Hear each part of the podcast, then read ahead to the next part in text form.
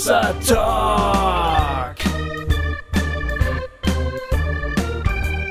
Jay und Goofy erklären die Welt. Ja, sehr geil, Hossa Talk Menschen. Hier sind der Dennis und der Basti. Wir fahren gerade Kanu auf der Lahn und wir haben gerade gedacht, zu eurer 50. Folge müsstet ihr doch eigentlich mal irgendwie ein vegetarisches Barbecue. Na gut, vielleicht gibt's auch Fleisch. Ähm, bei euch hier, vielleicht beim Jay oder beim Gofi daheim. Gofi. Beim Gofi, ja, das ist, das ist bei uns näher dran. Also vielleicht beim Gofi daheim machen. Das wäre doch mal ganz klasse und dann macht man daraus irgendwie eine Folge. Oder vielleicht auch einfach nicht. Hauptsache, wir sehen euch mal und grillen mit euch. Bring auch Bier mit. Ja, auf jeden Fall. Ähm, bis bald. Liebe Grüße von der LAN. Tschüss. Herzlich willkommen, liebe Freunde. Hier ist Hossa Talk. Jawohl. Dies ist unsere 50. Folge. 50 Folgen. Das ist die 50. Das ist der Hammer, ey. Ja. 50 und zwar meistens zu eine ganze Folge zu einem Thema. Also Unglaublich. Ihr, ihr, unsere Datenbank ist inzwischen schon relativ voll und äh, ihr könntet euch einfach mal zu diversen Themen ähm, da mal umgucken, wenn ihr es noch nicht getan habt. Ja, das könnt ihr jetzt zum Beispiel in den nächsten Monaten tun, denn äh, wir gehen in die Sommerpause. Wir sind ab dieser Folge raus. Ja. Und zwar richtig echt ein paar Wochen. Ja. Also, äh, was ist, paar Wochen? Zwei Monate oder Zwei was? Monate. Äh, wa- wann sind wir wieder auf, auf Sendung? Weißt Ja, äh, Anfang September geht's wieder los. Äh, und wann? Uh, der ganz konkrete. was ist denn der? Ich glaube, der erste Sonntag im September. Kann das sein? Äh, was hatten wir denn gesagt? Ja, wir wollten Ende August wieder anfangen äh, zu produzieren und den 1. September Sonntag wollten wir wieder Ich muss ja mal ganz kurz gucken. starten. Also, ich glaube, stimmt. Ich glaube, wir, wir wollten am 4. September wieder senden. Mhm. So ist es. Und so lange fasten wir Hossa. Richtig. Und ihr dürft auch Hossa fasten. Ja. Und dürft sozusagen mal die Stille genießen, die entsteht, wenn der Goofy nix sagt. Oder der Jay mache ich natürlich. Ich muss dir ganz ehrlich sagen, ich kann meine Fresse im Internet nicht mehr sehen. Ich, Mit den Selfies. ja, ich will's nicht mehr. Ich brauche mal eine Pause von mir selber, ey. Ehrlich. Oh. Wir brauchen mal eine Pause von der Coolness und der Kenn ich gar ewigen nicht. Besonnenheit. Nicht? nee. Rodger Monotons? Nee. Volle Lotte wieder mal. Ken, kennst du nicht? Nein, kenn ich nicht. Äh, wo bist du denn aufgewachsen? Nein, nicht in in Bremen. Hessen, nicht in eben. Hessen. Ja, Ja. ja, genau. Äh, ja, nee, ähm, Hossa-Fasten, also für mich persönlich ist es gut, wirklich. Ja, ehrlich. Weil klar, wir, wir, das sind viele wichtige Fragen, die wir aufgreifen und ähm, ich freue mich ganz doll, wenn wir die Rückmeldung bekommen, ey, das hilft mir, danke, dass ihr es macht und so. Aber boah, bei mir musste ich auch mal ein bisschen was setzen, allmählich. Und Ich- ja. Mir geht es auch so, ehrlich gesagt, äh, jetzt, seitdem wir ja wöchentlich senden, geht es mir manchmal so, dass ich das, das ein bisschen inflationär finde, den ganzen, also immer noch ein immer neues Thema und ein neues Thema und ein neues Thema. Und ich manchmal das Gefühl habe, äh, das kann sich bei mir gar nicht so setzen und ich frage mich, wie das für die Hörer ist, ob Ja. das sich bei denen so Ja. so noch setzen kann. Ja, Weil genau. immerhin ist es ja unglaublich tiefsinnig und äh, theologisch sauber, was wir hier machen. Und, Und, und, sehr, sehr schlau. sehr klug. Ja. Ähm, Das will ja wirklich bewegt und, und, äh, und befolgt werden, vor ja, allen Dingen. ja, ja. Wir wissen jetzt, wie es jedem Pfarrer geht, der, der sonntags Dinge in die Welt posaunt, die am Dienstag schon keiner mehr weiß. Ja. Deshalb ist es gut. Ja, die Pause ist gut und die Ja. äh, große Frage, ich meine, wir müssen ja heute auch mal das Geheimnis lüften, wie wir im Herbst weitermachen. Oh ja. Weil wir hatten ja angekündigt, dass wir ähm, bis zum Sommer jetzt das mal ausprobieren mit der wöchentlichen Senderei. Ja. Und heute ist der Tag des Heils, wo Ja. Mhm. wir verkünden, wie es weitergeht. Genau. Wie geht's weiter, Goofy? Wir treten einen Schritt zurück. Jawohl. Wir werden ein bisschen weniger machen. Ja. Ähm, das bedeutet nicht einen festen zweiwöchigen Rhythmus, sondern wir werden unregelmäßiger. Wir, wir bringen mindestens alle zwei Wochen eine neue Folge. Ja. Und es kann aber passieren, dass wir in der Woche dazwischen doch auch mal was machen. Zum Beispiel, wenn wir einen Live-Talk aufnehmen, dann bringen wir den auch. Oder wenn wir denken, ein Thema ist so spannend, da sollten wir zwei Folgen daraus machen, dann bringen wir die auch im wöchentlichen Abstand. Genau, dann bringen wir die gleich Ja. die zweite Folge. Damit das nicht so dran. lang ist, die, Genau. die Pause dazwischen. Also wenn ihr uns quasi wöchentlich hören wollt, dann müsst ihr uns viel zu Live-Talks einladen. Ja, genau. zu Außer Talk Live, weil dann haben wir Material, was wir quasi zwischenschieben können. Genau. Aber ansonsten gehen wir, äh, gehen wir einfach den Schritt wieder auf die 14-tägige Ausstrahlung. Ja. Und ähm, ja. Weil wir ehrlich gesagt auch merken, also ich merke das, ähm, wenn wir in dieser hohen Frequenz ähm, neue, neue, neue Inhalte bringen, dann ist es auch wahnsinnig schwer, die Diskussion zu verfolgen Ja. auf der Webseite und sich daran auch mal zu beteiligen. Ganz oft habe ich ehrlich gesagt nicht geschrieben, weil ich nicht Zeit hatte, Genau. weil ich es nicht hinbekommen habe. genau. Ähm, so, und von daher, das ist irgendwie auch nicht ähm, Sinn der Sache. Also ein bisschen die Schlagzahl wieder äh, zurücknehmen, wird uns wahrscheinlich allen gut tun. Ja. Ja, Und wir hoffen natürlich auch, dass es euch gut tut. genau, richtig. Dass ihr Ich sag ja uns allen gut. ja, ja, genau. Ne, sag ich ja. Ja, Ja. genau. Ja, das ist die Idee. Ihr könnt uns ja in den Kommentaren durchaus auch mal was dazu schreiben, Genau. wie ihr das findet. Ähm, aber so machen wir es jetzt, jetzt erstmal. Und wir haben äh, vorhin gesagt, äh, wir machen das wieder so, dass wir jetzt einfach mal gucken, wie läuft der Herbst bis zum Ende des Jahres Mhm. und dann und dann gucken wir neu, wie wir Genau. es dann neu machen. Also immer äh, Hossa ist Hossa und ähm, Ihr wisst nie, was auf euch zukommt. Irgendjemand sagte neulich übrigens äh, noch eine schöne Version, die ich noch nicht kannte. Äh, nicht, nicht im Hossa ist das hessische Hosianna, Ja. sondern Hossa steht für Hosea Ta- Talk. Der biblische Prophet, weißt du? Hosea. Hosea halt falsch, falsch geschrieben, aber an- anyway. Ja. Fand ich auch sehr lustig. Fiel mir gerade nur ein. Gut, Ja, okay. Äh, liebe Leute, Dann geht's jetzt rein in die, in die Live-Folge. dann geht's in die Live-Folge und wir wünschen euch einen schönen Sommer. Ja. Ähm, schöne Sommerferien. Ähm, wie gesagt, wir haben für den Herbst super viel gute Ideen und melden uns mit ein paar tollen Sachen zurück. Aber das verraten wir euch dann erst im September. Genau. Und ja, jetzt machen wir die Abmoderation vorne dran quasi. Das Genau. ist so, ne? Genießt die Ferien. Genau. Genießt Und den Sommer. Genießt unseren Talk in Nürnberg. Der Ja. war, war, war total intensiv. Ich fand den richtig geil. Der war gut. ja. Glaube ich auch. Noch ein paar Anmerkungen. Äh, denkt an das Emergente Forum im September, Mhm. 9., 10., 11. September. Dort könnt ihr uns treffen, wenn ihr Lust habt. Ja. Meldet euch an. Ähm, das nächste Mal, dass wir euch daran erinnern können, ist, äh, Kurz vorher. ist kurz vorher.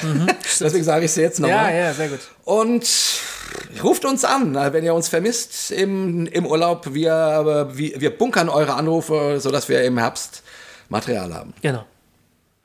Jetzt viel Spaß Genau. bei der nächsten Folge und äh, dann im Herbst wieder. Genau. Mach's gut. Ciao. Ciao.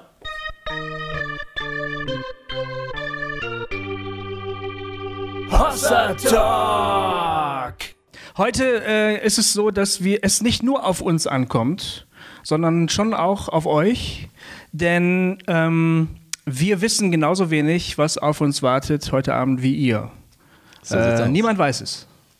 Ähm, wir, red, wir werden heute uns über ein Thema unterhalten, das ihr uns vorschlagt. Und wir haben uns überlegt, wir, falls äh, Leute von euch schon mal einen unserer Live-Talks gehört haben, dann wissen die ja, was auf euch zukommt, nämlich dass ihr Themen oder Fragen, ähm, die euch interessieren, worüber wir mal sprechen könnten, auf einen Zettel schreibt und dann kriegen wir das. Und wir haben heute überlegt, wir haben das bisher immer so gemacht, dass wir dann ein Thema rausgesucht haben und darüber gesprochen haben, so wie bei unserem normalen Podcast auch. Heute haben wir uns gedacht, wir wollen es mal anders ausprobieren, ähm, wollen mal versuchen, mehrere Fragen zu beantworten. Ich weiß nicht, ob wir alle, äh, das hängt dann davon ab, wie viele ihr so stellt, aber einfach, dass wir mal die Idee haben, vielleicht ein bisschen auf mehr Fragen einzugehen, die da sind. Falls ihr euch fragt, ähm, warum wir hier sitzen und eure Fragen beantworten sollen und nicht ihr, dann wissen wir das auch nicht. Äh, genau, weil wir die Mikros haben. weil wir die Mikros haben Ja. und weil wir einen Podcast haben, äh, der uns anscheinend dazu auszeichnet, äh, so interessant über Dinge zu sprechen, dass immerhin ein paar Menschen hierher nach Nürnberg gefunden haben, um sich das anzuhören. Das qualifiziert uns, ja. ja, ich, äh, wir sind schon sehr weise, aber auch nicht zu weise. Ja, zum Glück, Ähm, ja. Genau.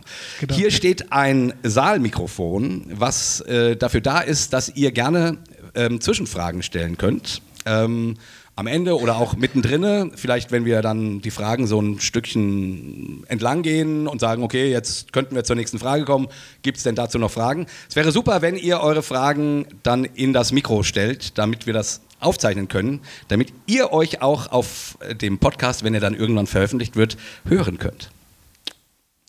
Und wenn du dich nicht hören möchtest, dann, Dann weißt du, was zu tun ist. dann kannst du keine Frage stellen. oder du musst sagen, die. Äh, ich will sie stellen. Ja, genau. Die, das musst du rausschneiden oder so. Genau. Und wenn du uns viel Geld bezahlst, machen wir das dann. Mhm, genau, richtig. Genau, Jay, also wie, wie, wie machen wir das jetzt ähm, mit, den- mit den Fragen? Ähm, Ja, ich, was müssen die Leute jetzt konkret machen? die Leute äh, haben ja auf ihren Tischen ähm, Zettel und Stifte liegen. Ja. Und dort könnt ihr nun, ist auch okay, wenn, wenn wir euch duzen, ne? Wir haben eh schon angefangen, ähm, wir duzen euch hier, ne? Ihr schreibt einfach, keine Ahnung, Thema oder Frage, was euch so interessiert, worüber ihr euch vielleicht selber ge Gedanken macht und mal ein paar Gedanken von außerhalb hören würdet, ähm, auf. Also, was weiß ich, äh, was, was könnte man denn so fragen, Gofi? Man könnte zum Beispiel fragen, äh, was bedeuten die Reiter der Apokalypse? Ja, zum Beispiel, das könnte man fragen. Ja. Und diese Frage. Und wann kommen sie? Und diese Frage hätten wir dann auch ganz schnell abgehandelt. ähm, ähm, genau. Ja. ähm, aber zum Beispiel, das könnte man zum Beispiel fragen. Ähm, aber man kann auch natürlich mehr, mehr lebenszusammenhangsorientierte Fragen stellen, die mit Glauben oder auch nicht mit Glauben zu tun haben. Muss auch gar nicht unbedingt immer alles mit Glauben zu tun haben. So, und dafür habt ihr jetzt ein paar Minuten Zeit und ähm, wir freuen uns auf das, was ihr so mitgebracht habt an Gedanken und Fragen. Gut, dann äh, gehen wir mal. Wir gehen jetzt mal durch. Genau, jeder nimmt sich ein paar. Ja, ich greife mal hier so rein. Das sind wahnsinnig viele. ey, Alter. Wahnsinn, ey, was habt ihr für Gedanken? Das ist ja nicht schlecht. Also, So, wer fängt an? ich fange an. Wie sollte aus eurer Sicht ein Gottesdienst sein, der auch junge Familien anspricht?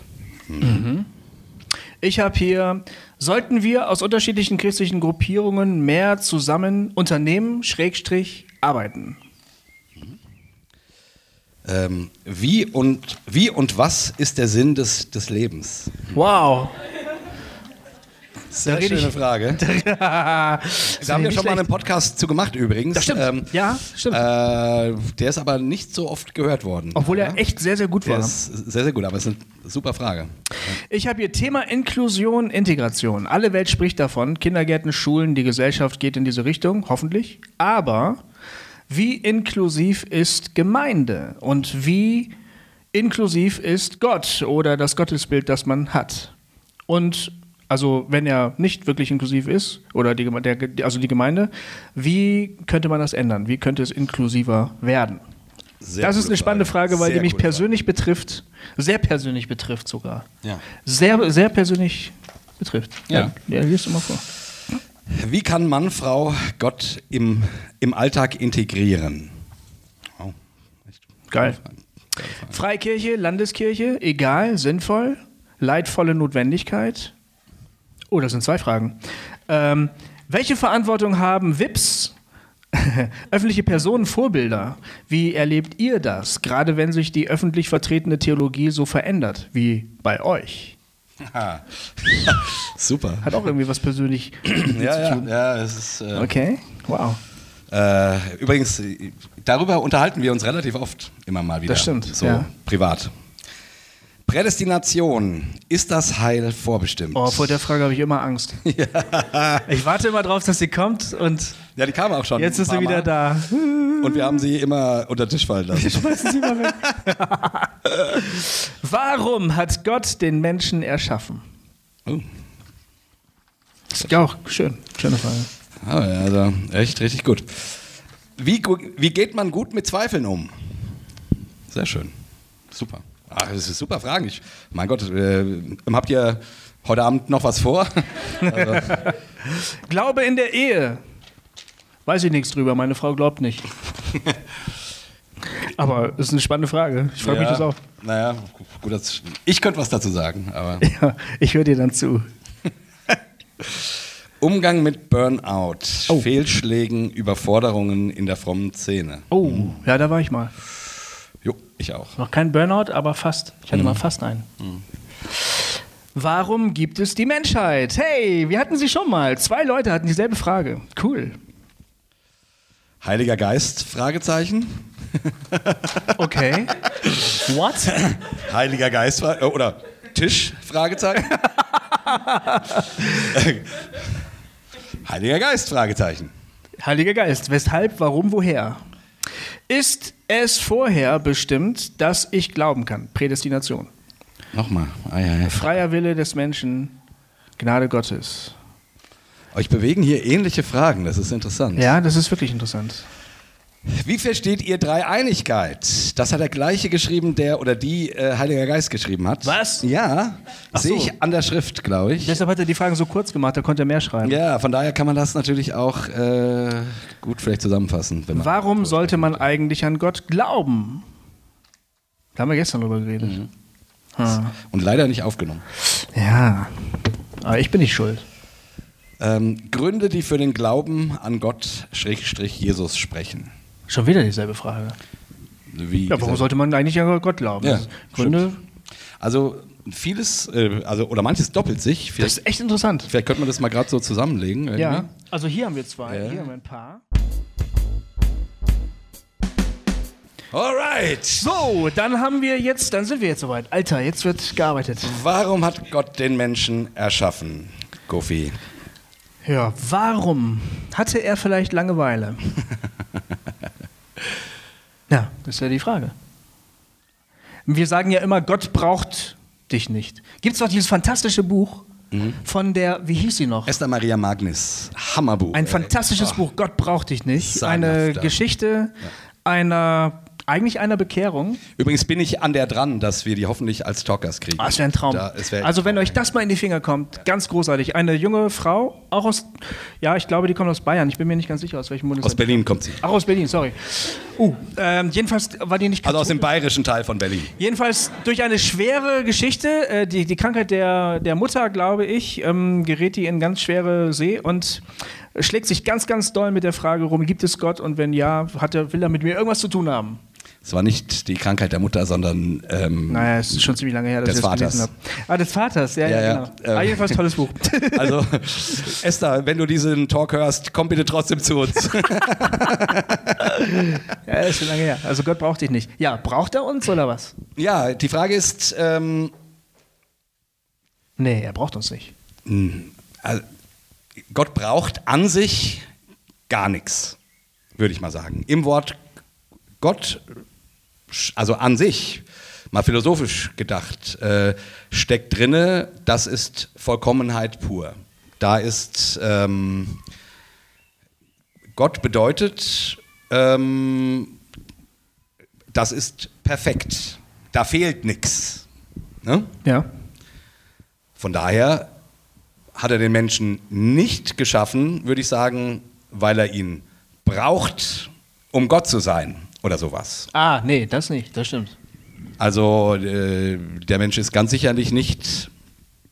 Ähm, ja, wo, wo, wobei das Gedankenspiel ähm, ist der Mensch Gottes Projekt, um über sich selbst hinauszuwachsen. Finde ich durchaus ein interessantes Gedankenspiel. Also, aber mal rein philosophisch gesagt, äh, bedeutet das Wort Gott das Perfekte, das Ganze, mh, etwas ohne Fehler, ohne Fehl. Und von daher würde ich sagen, ähm, ist, könnte man zum, zuerst zumindest mal festhalten, ähm, dass Gott den Menschen nicht braucht.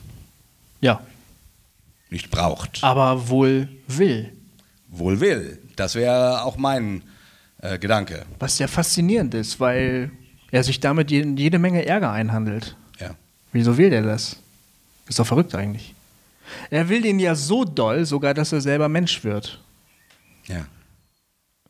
Und nicht nur das, sondern ähm, in der Bibel heißt es ja auch, der Mensch sei das Ebenbild Gottes. Also, ähm, also der Mensch ähnelt in irgendeiner Hinsicht, die für uns nicht ganz greifbar ist, irgendwie Gott. Oder Gott spiegelt sich sogar im Menschen.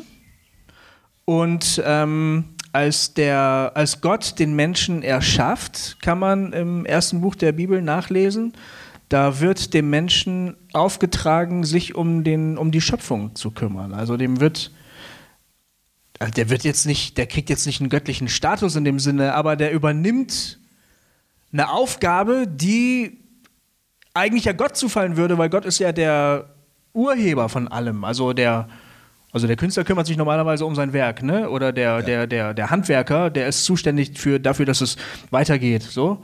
Und diese ähm, Aufgabe, die eigentlich Gott zufallen würde, äh, überträgt Gott dem Menschen, weil es eine wahnsinnig hohe Wertschätzung. Ja. Also wenn das wirklich alles stimmt. Ne? Ja, genau. Also die, die Frage ist, ähm, nach, nach biblischem und christlichem Urteil oder überhaupt nach dem Urteil der äh, aller drei monotistischen Religionen ist es kein Zufall, dass der Mensch da ist, sondern der Mensch ist da, weil Gott es so wollte. Ich würde sagen, wie gesagt, nicht, weil, er, weil es so sein musste, weil Gott den Menschen brauchte, sondern weil Gott es wollte. Hm. Und ähm, die, ich finde ganz spannend, in der, in der jüdischen Theologie gibt es, ich, ich weiß den Fachbegriff nicht mehr, da gibt es die Idee, dass ja quasi Gott, ach doch, ähm, Sitzung ähm, ist der Begriff, äh, das bedeutet, dass Gott in dem Moment, als er die Welt geschaffen hat, ähm, etwas ja außerhalb von sich gemacht hat und damit quasi einen, einen Lehrraum geschaffen hat. Also vorher in der Vorstellung, in der jüdischen Vorstellung gab es nur Gott. Ganz klar, nur Gott. Ja. Weil Gott ist alles. Und dann schafft er das Universum. Ja. Und in diesem, in diesem Moment, dass er etwas außerhalb von sich schafft, ja, ja. entsteht eine, entsteht ein Gegenüber, entsteht ein, ein Leerraum zwischen äh, in Gott. Also das, was zwischen Gott und dem Gegenüber ist, das da, das ist die Leerstelle. Genau, du? genau. Also, ah, okay. also, also äh, sprich, Gott hat sich entäußert in der Schöpfung, indem er etwas außerhalb von sich gemacht hat als ein Gegenüber. Und das ist natürlich eine spannende Vorstellung, äh, die sozusagen ähm, zumindest kritisch das anguckt, was ich vorhin gesagt habe, weil ähm, das würde bedeuten, dass Gott etwas außerhalb von sich haben wollte, ein Gegenüber. Ja. ja. Etwas, ähm, mit dem er sich beschäftigen kann. Weil ihm langweilig war? Glaube ich nicht. Sondern hm. weil Gott anscheinend, so würde es, denke ich, die christlich-jüdische äh, Theologie sagen, so voller Liebe ist, der Inbegriff der Liebe, die sich verschenken will. Und nun sind wir kurz beim Thema Dreieinigkeit. Ja, das spielt da wirklich rein. Ich denke ja. das die ganze Zeit gerade. Ja, ja. Das Thema Dreieinigkeit spielt da rein. Ja, natürlich, weil die Dreieinigkeit selber ist ja quasi ein Beziehungsgeflecht, ja, genau. wo ständiger Liebesaustausch und äh, so weiter stattfindet. Ein Tanz, ja. sagt man. Das ist wie ein Tanz. Und äh, die Schöpfung ist dann sozusagen das sich entäußern, also, also etwas außerhalb dieser Dreieinigkeit zu kreieren, damit das, was in der Dreieinigkeit stattfindet, das Fließen der Liebe, die Wertschätzung, die Anerkennung, das Gutfinden, ähm, etwas außerhalb von dieser Gottheit zuteil werden kann. Also Gott ist von Anfang an auf Gemeinschaft angelegt. Jo. Also schon in seinem Wesen ist er auf Gemeinschaft angelegt. Wenn wir von der, ja. wir Christen reden von der Dreieinigkeit, wir sind ja eigentlich die Einzigen, die davon reden. Ne? Ja. Die anderen machen das ja nicht. Aber wir Christen sagen ja, es sind drei Personen in einer und das Wesen dieser Gottheit liegt schon darin begründet, dass sich diese drei Personen immer umeinander drehen, miteinander zu tun haben und einander haben wollen. Immer wieder die Einheit suchen und sowas. Und dieses Wesen ich meine, in der sich Hinsicht, einander schenken. Ja, sich einander schenken. Und dann ist es eigentlich nicht so abwegig, wenn man auf die Idee kommt, dass dieses, diese, das ist ja kein Wesen, aber diese, diese Gottheit, dieser Gott, auf die Idee kommt, noch ein Gegenüber zu wollen. So. Das macht den ja aus, letztlich. Genau. Das macht den ja aus. Genau. Ist auch spannend. Also es gibt äh, christliche Mystiker, ähm, die sagen, dass es heißt ja in der Bibel, dass dass in Jesus die Welt mit Gott, mit Gott versöhnt wird ähm, und in Jesus die Welt ähm, mit Gott vereinigt wird. Ne? Das steht im Epheserbrief. Ähm, dass das das Ziel der Schöpfung ist, dass Gott und Welt in Christus vereinigt wird. Und dann gibt es christliche Mystiker, das finde ich einen sehr, sehr spannenden Gedanken, die sagen, ähm, das Ziel der Schöpfung ist, dass die Schöpfung Teil der Dreieinigkeit wird ähm, sozusagen. Genau, also einfach, dass die Vereinigung von Gottes und Mensch ähm, so intensiv ist, dass man Teil dieser, dieses göttlichen Tanzes ist. Das erklärt, warum, also, also das, was wir Sünde nennen, Ja. ähm, sowas Gravierendes ist, weil Sünde bedeutet ja immer den Zerbruch von Gemeinschaft. Also Sünde ist ja, wir stellen uns da ja immer sowas Moralisches drunter vor oder so, aber Sünde ist ja eigentlich immer dann, wenn eine Beziehung ähm, kaputt geht. Also zum Beispiel, ich tue jemandem anderen etwas Schlechtes und das zerstört die Beziehung unter uns. Ne? Oder man kann ja so weit gehen zu sagen, ähm, ähm, jeglicher, jegliche Form von Gemeinschaft, also auch die Beziehung, die ich zu mir selber habe, ähm, wenn diese Beziehung kaputt geht, ich, ich kann ja als Mensch eine völlig, zu mir selbst eine völlig gestörte Beziehung haben. Äh, vielleicht kann ich meinen Körper nicht annehmen oder, oder keine Ahnung, was weiß ich, was ich für Vorstellungen habe. Selbst das ähm, spiegelt, also da, auch da zeichnet sich Sünde ab. Das ist dann vielleicht, ähm, das, das verlässt dann so ein bisschen diesen moralischen Dings so, ne? Weil da kann man ja niemandem einen Vorwurf draus machen, aber da geht halt was kaputt, was eigentlich zusammengehört. Oder vielleicht sogar könnte man sagen, die Beziehung der Menschheit zur Schöpfung. Also wir haben ja gerade gesagt, das hängt ganz eng zusammen alles. Auch da, wo, wo, wo eben Schöpfung mutwillig zerstört wird, meinetwegen aus Profitgier oder was weiß ich, oder aus Unachtsamkeit oder so, auch da wird eine Art von Beziehung kaputt gemacht. Also, und das ist, glaube ich, der Grund, warum in der christlichen, im christlichen Glauben die Sünde so, eine, so, so, so einen dunklen Klang hat. Das ist nicht einfach nur, da hat mal jemand nicht aufgepasst oder da kann sich halt einer nicht zusammenreißen oder so, sondern da wird was kaputt gemacht, was eigentlich zusammengehört. Ja. Und da kommt jetzt dieses, das Schwere, dieses Gravierende irgendwie ins, ins Spiel. Ne? Genau, dieses Beziehungszerstörende. Ja, genau, genau. Gut, aber da sind wir jetzt natürlich dann auch schon wieder äh, eine ganze Ecke weiter. Ja, schon, aber wir fragen uns ja, warum? Ja. Wie kommt dieser Gott auf die Idee, Menschen zu Menschen zu Warum? schaffen. Oder gibt es- die ja. Welt zu schaffen. Sagen wir es Oder mal. die Welt, ja. Bleiben wir mal wirklich auch bei der ganzen Welt, nicht nur beim Menschen, weil die Welt, auf der wir sind, sagt die, die Bibel, ist nicht nur dafür da, dass da Menschen drauf rumlaufen, sondern das ist genauso Gottes Schöpfung wie der, die ganze Schöpfung harrt auf das Heil Gottes, sagt Paulus im Römerbrief. Also die ganze Schöpfung sehnt sich danach, dass das wieder zusammengefügt wird. Ähm, ähm, so, dass es zusammenkommt. Ich beobachte ja Vögel, ne? ja. Äh, also ich lebe so am Wald. Ähm, da sind halt wahnsinnig viele Vögel.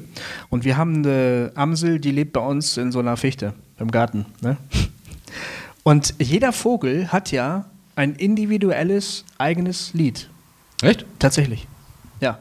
Und man hat mal Versuche gemacht, man hat irgendwie so Singvögel ähm, ähm, mit Alkohol gefüttert. Also man hat die permanent betrunken gemacht. Wirklich? Ja. Und man hat festgestellt, dass die ein ganz unterentwickeltes, unterkomplexes Lied entwickelt haben. Die waren nicht in der Lage, kreativ zu sein. Wirklich? Das musst du dir mal vorstellen, ja. Und unsere Amsel, die sind dann immer blau, blau, blau, Blüte. Nee, die war ja nicht besoffen, die war nicht diese, aber die meine Ansicht, da dreht die völlig am Rad, weil die hat eine derartig komische Melodie. Ich habe ich höre der manchmal zu, Ja. ne? Und die dreht sowas von ab, dass ich manchmal laut lachen muss. Weil die, du hast das Gefühl, also das ist ja so, wir denken ja immer, die Vögel singen so schön. Ähm, Im Prinzip heißt der Vogelgesang ja eigentlich nur verpiss dich, du Arschloch. Weil das ist ja eigentlich, die stecken ja ihren Claim ab. Ne? Ja. Hier, wo ich singe, habe ich das Sagen. Bedeutet das ja eigentlich, ne? Also eigentlich heißt es das, ne? Ja. Verpiss dich, du Arschloch. Aber die macht das auf eine derartig krasse Art. Äh, die geht völlig ab, ne? Das, also,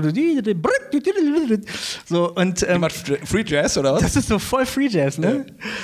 Und ich, ich habe. Geil, du hast den Miles Davis der Amseln bei dir im, im Garten. Genau, genau. Hammer. Und, nee, und was ich sagen will ist, es fällt mir überhaupt gar nicht mehr schwer, mir vorzustellen, dass das wirklich eine individuelle Amsel ist. Die hat schon irgendwie, die ist schon so, schon auch irgendwie sie selbst, ne? Ja. Weil du gerade davon geredet hast, wir können nicht nur immer nur so anthropozentrisch sein, also nur über die Menschen und äh, alles andere ist Deko. Ja.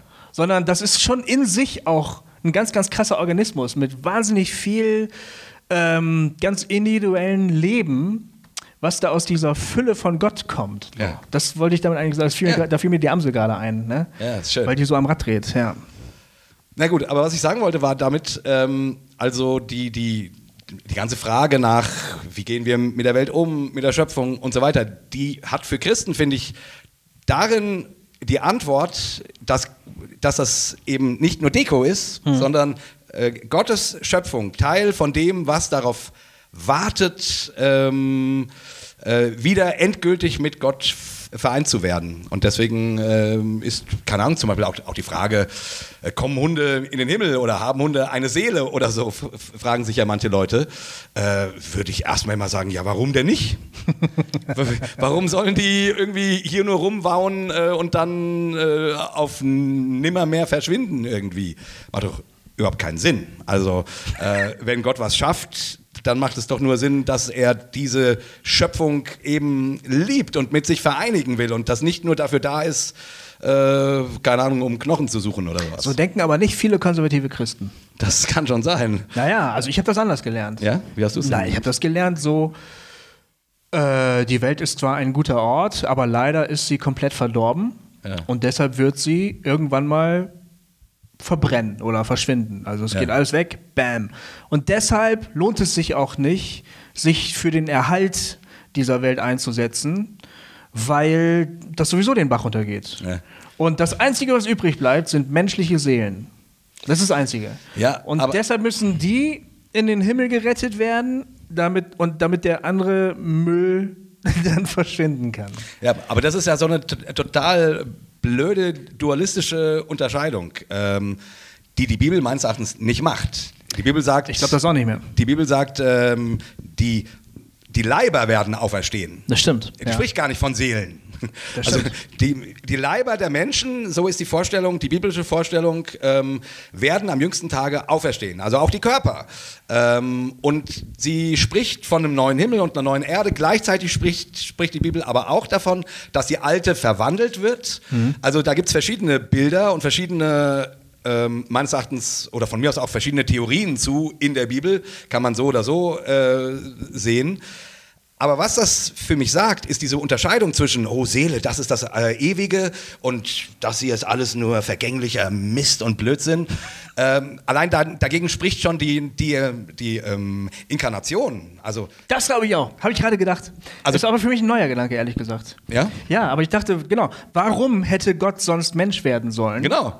Der da als Geist durch die Gegend äh, schweben können, um. Und warum, wenn er schon Mensch wird, hätte er dann überhaupt wieder auferstehen sollen? Also, dann hätte es ja wenigstens genau. schon wieder hinter sich gehabt. Genau. Aber dann kommt er wieder zurück. Und das Verrückte ist ja, also es ist ja so, äh, der auferstandene Christus wird ja als die, der Erstling unter der neuen Schöpfung äh, bezeichnet. Das heißt also, Jesus, der auferstandene Jesus, ist das Modell, der, Pro, der Prototyp. Genau. Ja? So. Und der isst, zum Beispiel. Ja, der kann essen. Also ja, genau. der also, schwebt nicht irgendwo im Himmel und ähm, ach, der also ist mit SZ. Essen. Ja. Ich, ich, dachte gerade, der ist ähm, nein, ja, nein, er existiert. Nein, äh, ja, ja, Essen. weiter. Mangiare, mangiare. ja, genau. Ja, der, also das ist doch krass. Also ja, genau. der, der, ähm, was der erstmal macht, ist zu seinen Freunden zu gehen ja. und sich was auftischen zu lassen. Oder dann bei einer einen Gelegenheit macht er denen was zu essen, wo sie gerade die ganze Nacht gearbeitet haben und wahrscheinlich genau. ziemlich fertig sind. Das heißt, der ist den irdischen Dingen noch sehr, sehr nah, obwohl er ja schon auferstanden ist. Und genau, und auch wunderschön, ähm, an der Auferstehung sieht man das so schön, finde ich, ähm, dass Jesus trägt die Zeichen seiner Kreuzigung an seinem Körper. Ja, genau. An dem Auferstehungsleib. Also du kannst immer noch die, ne, der Thomas soll ja seine Finger in die Wundmale legen und so weiter. Und das bedeutet ja wohl, dass, dass diese, also dass die Schöpfung der, äh, das geborene Jesuskind, das dann ein, ein Mann wurde und gestorben ist und wieder auferstanden ist, dass in der Auferstehung zeigt sich, dass die hiesige Schöpfung eben nicht nichtig ist hm. sondern mit hinüberkommt, Teil der neuen Schöpfung wird. Ähm, eben sogar, sogar, äh, dass du die Schmerzen, äh, die Wunden sehen kannst. Ich sage immer dazu, zwar vergoldet, äh, verwandelt, aber immer noch Teil sozusagen, das ist immer noch ein erkennbarer, äh, dieser erkennbare Körper, der da mal 30 Jahre lang aufgewachsen ist. Genau, und die Inkarnation, sagt meines Erachtens, äh, ist, ist so ein Zuspruch an, an die Wertigkeit der Schöpfung und, der, und des Menschen. Äh, etwas Größeres kann man sich gar nicht denken, finde ich. Gott wird ein Teil dieser Welt nicht nur ein Teil der zukünftigen oder des Himmels. Und deswegen beten wir ja auch im Vater unser, dein Wille geschehe wie im Himmel, so auf dieser Erde, weil diese Erde ihm nicht egal ist, weil wir Menschen ihm nicht egal sind. Er, er, wird, ähm, er wird einer von uns. Ich muss mal, ich habe, ähm, ich mache was ganz untypisches für Hossa Talk. Ich lese in der Bibel. Und äh, da muss ich gerade mal jetzt mit der Bibel, das machen wir fast nie, aber jetzt ist die Zeit gekommen, wo ich mit Bibelversen äh, um mich schmeißen muss. Nämlich ja, Römer 8, das bestätigt das, ähm, was du gerade gesagt hast.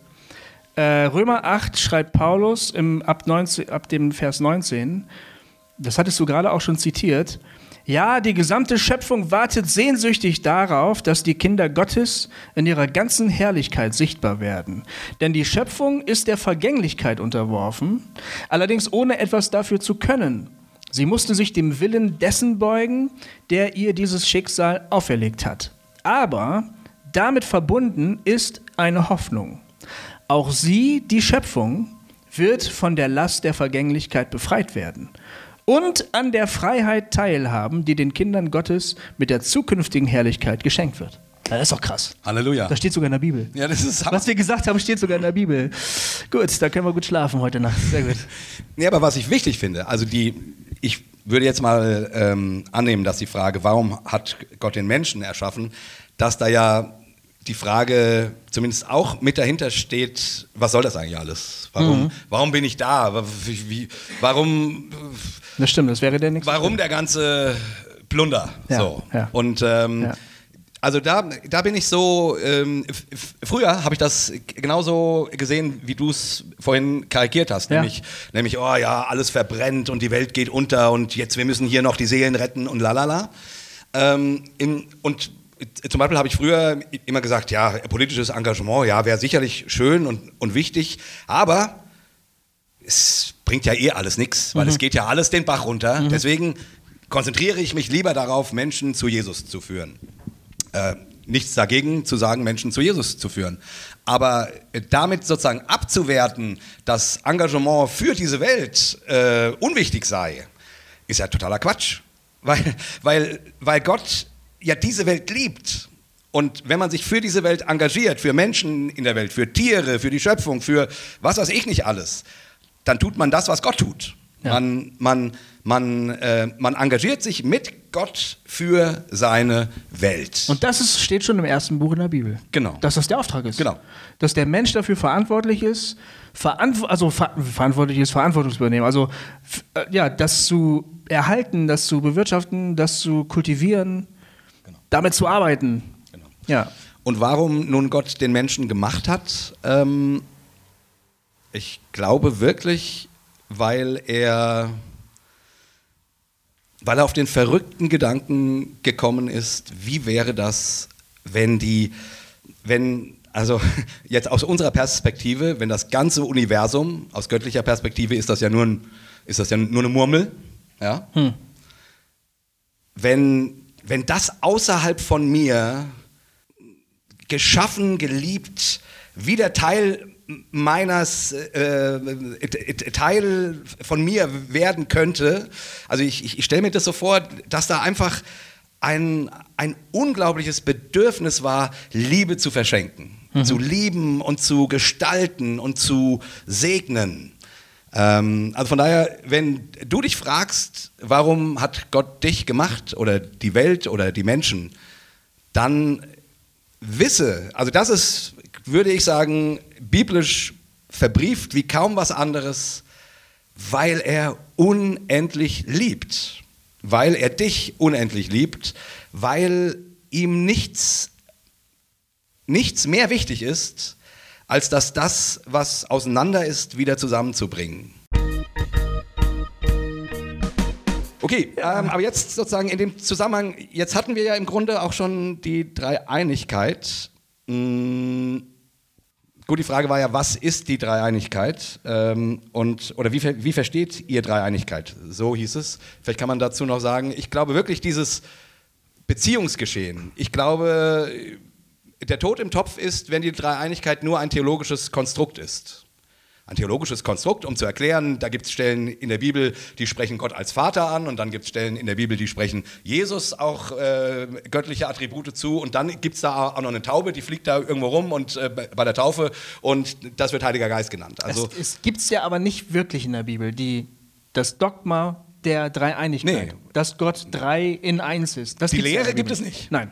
Also es gibt halt Hinweise darauf. Ne? Das, was ich gerade sagte. Genau, genau. Nur wenn es dabei bleibt, also wenn die Vorstellung ist, ah ja, wir haben hier die Stellen und die Stellen und die Stellen und daraus basteln wir jetzt das Dogma der Dreieinigkeit, um das irgendwie zusammenzukriegen. Mhm dann hat man, glaube ich, noch nicht viel über Dreieinigkeit nachgedacht. Ähm, ich, weil ich muss gerade lachen, Entschuldigung. Ich will dich nicht unterbrechen, ich muss nur gerade an. Du tust es aber gerade. Aber ich, ähm, jemand hat auf unserer Haushaltalk-Seite kommentiert ne? Ja. und hat gesagt, ähm, als die Person ganz ähm, jung im Glauben war und gebetet hat, dann hat sie dann zum Beispiel gesagt: äh, Hallo Jesus, äh, gib mir bitte gerade mal den Vater. Ja, das fand ich auch total geil. Äh, äh, hallo, äh, Vater, äh, gib mir mal den Heiligen Geist, weil das kannst du dir nicht anders vorstellen, als würden die sich so gegenseitig den Hörer durchreichen, weißt du? fand ich voll cool irgendwie. Ja, ich fand also, das eine super süß. geile Vorstellung. Ja. Total schön, äh, kreativ mit dem Gedanken der Dreieinigkeit umzugehen. Aber ja. um dazu, also ein theologisches Konstrukt ist nur so gut, wie es irgendwie ein Fenster aufmacht in die Welt Gottes, finde ich immer. Sonst sind es nur Worte, nur Dogmen, nur Lehren. Kann man unterschreiben oder nicht glauben oder wie auch immer. Aber das eigentlich Spannende an der Dreieinigkeit ist meines Erachtens, Christen glauben an einen Gott, der, äh, der einer ist, also nicht, nicht tausend Götter, nicht, nicht drei Götter, ein Gott, in dem, in dem Einheit besteht und der sich aber dreifach äußert sodass er, ähm, also, sodass es eben nicht, nicht eindimensional erklärbar ist. Gott ist nicht eindimensional erklärbar, sondern hm. die Dreieinigkeit drückt zum einen eben Beziehung, Beziehungsgeschehen, Liebesgeschehen in der Gottheit aus und drückt zum anderen aus, da ist ein äh, etwas, was man sich nicht vorstellen kann. Mhm. Ja, so. Das fällt mir noch dazu ein. Ja. Und der Heilige Geist, um jetzt die Fragen so äh, äh, ähm, abzudingsen, ähm, würde ich, oder nee, sagt die Bibel, ist Gott in uns. Hast du Erfahrung mit dem Heiligen Geist gemacht? Es gibt ja so Gemeinden, die. Ähm ich bin noch bei der The Theologie gerade. Oh, echt? Okay. Ja, ja. Ich dachte, das könnte mal ein bisschen praktischer werden, vielleicht. du weißt doch, ich. Äh, naja, egal. Äh, ja, ja, ich habe Erfahrung mit dem Heiligen Geist. Ähm, jede Menge. Ähm, und immer einer mehr wie du. ja, nein, weil über die Dreieinigkeit haben wir jetzt ja schon einige Worte verloren. Eben ja. auch schon, als wir über die Schöpfung und die Menschheit gesprochen haben und so.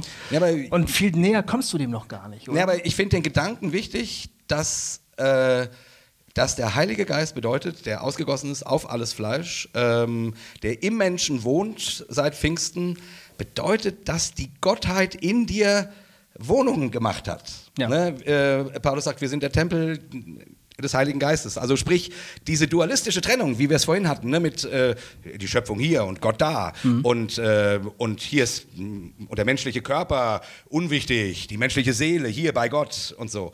Das ist alles Quatsch. Gott vereinigt sich mit dem Menschen in Jesus Christus und durch den Heiligen Geist in jedem Gläubigen. Es gibt keine Trennung mehr zwischen Mensch und Gott. Das sagt, der Geist Gottes ist, wohnt in deinem Herzen. Das ist schon ziemlich irre. Das ist ein Hammer. Das mhm. ist ein absolut, also wenn man das mal denkt, weil das fällt uns allen meines Erachtens total schwer, weil wir rufen Gott ja immer, oh, jetzt, jetzt im Gottesdienst äh, richten unsere Augen nach oben und singen da hoch und so weiter. Aber Gott wohnt in dir. Das meint der Heilige Geist. Okay, also was bedeutet das praktisch? Das bedeutet praktisch, dass ich mich nicht mehr von Gott getrennt fühlen muss, denken muss. Selbst wenn alles den Anschein macht, als wäre es so. Zum Beispiel, du durchlebst eine schwere Lebensphase, ja. hast Kummer ohne Ende und du betest und sagst, Gott, bitte hilf mir. Und scheinbar passiert nichts. Haben wir beide schon erlebt. Ja. Ja, ich nehme mal an, das hat jeder Christ, der ein paar Tage länger als drei Wochen Christus äh, schon mal erlebt. Ja. Irgendwie. Das gehört dazu. Da würdest du sagen, er ist aber trotzdem da. Ja, natürlich. Obwohl es sich natürlich so anfühlt, als wäre er Ja. mega. Also ich habe damals gedacht, ich habe Gott dann ja so ein, ähm, eine schriftliche Beschwerde geschrieben, weil ich dachte, der hört auf äh, verbal äh, Kommunikation hört er nicht mehr. Man muss Ja. ihm schon schreiben, habe ich gedacht. Ja. Ich war stinksauer, weil wir wirklich Hilfe brauchten als Familie und Wie hieß die Adresse, wo du es hingeschickt hast? die hieß Magnettafel. Ich habe nämlich einfach die Magnettafel von meinen Kindern genommen und habe da, die- hab da drauf geschrieben. Ja. Ich war so voller Wut, aber ich war auch so verzweifelt. Ich wusste wirklich nicht mehr, was ich machen sollte. Und dann habe ich da einfach so lange geschrieben, bis die Magnettafel voll war. Dann habe ich das weggewischt und habe weitergeschrieben. ja. Es hat geholfen. Ja. Also ich meine mir psychisch jetzt so, ne? Nee, ich meine, die, die, also die, die Frage ist ja sozusagen, natürlich, jeder kennt das Gefühl, dass er sich verlassen fühlt. Oder dass er die Frage hat, ist Gott wirklich da? Oder dass er daran zweifelt. Daran kommen, darauf kommen wir nachher noch sozusagen. Ne? Ich denke, das kennt hoffentlich jeder. Das gehört zum Menschsein. Das ist, glaube ich, Teil des Menschseins. Deswegen ist ja der christliche Glaube so irre, weil er sagt, nicht weil du es richtig glaubst oder weil du alles richtig gemacht hast oder die richtigen Riten befolgst oder sündlos lebst, nicht aus irgendwie äh, solchen Gründen bist du mit Gott verbunden, sondern weil Gott in dir Wohnung genommen hat. Und das gilt meines Erachtens oder muss auch gelten, wenn ich daran zweifle oder wenn ich das Gefühl habe, das stimmt nicht. Ja, oder, das stimmt, das stimmt, oder, das stimmt. Entweder oder stimmt oder es stimmt nicht, ne? Oder so. Ja, genau. Es kann sich nicht auch vom Gefühl abhängig machen. irgendwie. Genau. Und, und deswegen finde ich die, die, und deswegen wollte ich nochmal auf das Theologische zurückkommen, Ja. finde ich die äh, Lehre vom Heiligen Geist so wichtig, weil die quasi behauptet, und es ist ja erstmal eine Behauptung, manchmal entgegen dem, was ich erfahre oder spüre oder denke oder glaube oder sonst wie. Die behauptet einfach, Gott wohnt in dir. Basta, fertig, aus. Und wenn man darüber mal nachdenkt, ist das ein, ist das ein totaler Hammer. Weil dann gibt es keinen Moment in deinem Leben, wo Gott nicht da ist, wenn das stimmt. Es gibt, denk an den, an den, keine Ahnung, schmutzigsten Gedanken, den du jemals hattest. Wenn stimmt, dass der Heilige Geist in dir wohnt, dann hat er auch dort bei dir gewohnt. Oder an das Mieseste, was du jemandem angetan hast. Ich will nicht sagen, dass das egal ist, was du jemandem angetan hast. Aber wenn das stimmt, dass der Heilige Geist in dir wohnt, dann war der nicht plötzlich weg. Also zumindest äh, ist, äh, verstehe ich, ich das nicht darunter, äh, dass der Heilige Geist nur so ein, äh, dass du nur seine Mietwohnung bist, wo er immer mal so ein- und auszieht. So. Viele Christen sehen das so. Ja. Ähm, ja, weil es in der Bibel, im Neuen Testament, gibt es ähm, die, die Redewendung oder die Ausdrucksweise, dass man den Heiligen Geist betrüben kann. Betrüben kann. Betrüben kann. Ja. Aber das heißt ja nicht, dass er auszieht. Das stimmt. Und das heißt auch nicht, dass er sagt äh, und tschüss oder so. Ja, das stimmt. Das Ja. stimmt, ja. Ähm. aber, ähm, jetzt doch mal das Praktische, ne? Ja. ja, ja aber ähm, ich glaube, man kann es sich zur Angewohnheit machen, das, was der Heilige Geist in einem Leben macht, entweder zu ignorieren oder darauf zu achten und es irgendwie ins Leben einzubeziehen. Das kann man, glaube ich, schon. ja. Also es, ich glaube, es gibt ziemlich viele Christen, die zwar ganz, ganz sicher den, die, die Kraft Gottes in sich wohnen haben, aber es letztlich nirgendwo dran festmachen können, weil sie sich auch damit überhaupt gar nicht beschäftigen. Also sie, ich glaube, viele Christen, also die denken da nicht drüber nach, das spielt keine Rolle in ihrem Glauben und in ihrer Theologie und das hat dann auch, also jedenfalls nicht offensichtlich lebenspraktisch erstmal so eine Relevanz. So. ja. ja. Obwohl ich auf der anderen Seite glaube, dass zum Beispiel Gott viel, viel öfter zu uns spricht durch den Heiligen Geist, auch für uns wahrnehmbar spricht, ähm, ohne dass wir das wissen. Davon gehe ich ehrlich gesagt auch aus. Als wir es merken oder so. Oder Und dass wir es merken, ja. genau. Also ich glaube ganz sicher, dass Gott manchmal etwas sagt und das kommt auch irgendwo an, bei irgendeiner Antenne bei uns an, aber das weiß ich nicht, dass das jetzt gerade Gott war. Ja. Und ich glaube sogar auch, dass ähm, Gott durch uns handelt und wir wissen es oft überhaupt gar nicht, dass das geschieht. Es wäre vielleicht schöner, wenn wir es merken würden, Ja. dann könnten wir uns ein bisschen freuen, aber es geschieht trotzdem, glaube ich. Ja, ich glaube auch, dass man in, darin wachsen kann, den Heiligen Geist wahrzunehmen. Das glaube ich auch. Ja. Gott wahrzunehmen, äh, das üben kann, äh, die Stimme Gottes zu hören, zu unterscheiden lernen. Was sind meine eigenen Gedanken? Was sind Gottes Ich habe da mal echt Gedanken einen so richtig weiter. faszinierenden Mann kennengelernt. Ja. Äh, da haben wir zusammen gearbeitet. Das war auf der Expo in Hannover, das 2000, schon ziemlich lange her. Und da gab es ja diesen christlichen Pavillon, da habe ich auch mitgearbeitet. Und dieser Mann, das war ein Pastor, der hat sehr viel gebetet und hat sich immer so die ziemlich ko- konzentriert und interessiert die Leute angeguckt, die so zu Besuch waren im Pavillon. Und dann manchmal ist der plötzlich einfach losgestiefelt. Da haben wir uns irgendwann dran gewöhnt, dass der manchmal plötzlich weg war. Und dann ist der auf einzelne Leute zugegangen, die er nicht kannte, die einfach diesen Pavillon besucht haben und hat die angesprochen. Und ganz oft kam der wieder irgendwann wieder zu uns zurück und hat gesagt, ah, ich freue mich, da ist gerade jemand äh, Christ geworden. Ja. Und dann haben wir gesagt, hä? Äh, äh, wieso? Und dann hat er gesagt, ja, ich bin einfach zu der Person hingegangen, ich habe mit der gesprochen und dann ist die Person Christ geworden. Ja. Und dann haben wir gesagt, ja, und wie machst du das, ne? Das war so, wir dachten, ey, oh, guck mal, er ist wieder unterwegs. Ich glaube, da ist wieder was los, ne? Irgendwas ist da wieder im Busch. Ja. Und bei dem konntest du tatsächlich davon ausgehen, dass da was im Busch war. Ja. Und dann haben wir zu dem irgendwann gesagt, sag mal, ey, ist das ein Trick? Können wir den lernen? Was, wie machst du das? Und dann hat er gesagt, "Hm, ich merke einfach, wenn Gott mir was sagt, mich auf etwas aufmerksam macht und ich habe einfach gelernt, darauf Rücksicht zu nehmen. Ja. Und der hat da kein Tamtam drum gemacht. Ja. Das war nicht so ein Typ so, ich bin der Checker oder so, sondern der wollte am liebsten gar nicht, es war ihm unangenehm, wenn wir ihn gefragt haben. Es war ihm ein bisschen peinlich, weil er wollte nicht, dass er, dass jetzt irgendjemand denkt, er ist der große Zaubermann oder so. Ne? Das wollte der gar nicht. Aber auf der anderen Seite konnte der auch gar nicht anders, als dann einfach das zu machen. Und dann hat er mit ganz vielen Menschen geredet, gebetet, hat den Rat gegeben. Ähm, Geil. das, das war wirklich. Einmal, ähm, einmal hat er sich an einen Platz gesetzt. Also wir hatten da so Präsentationen.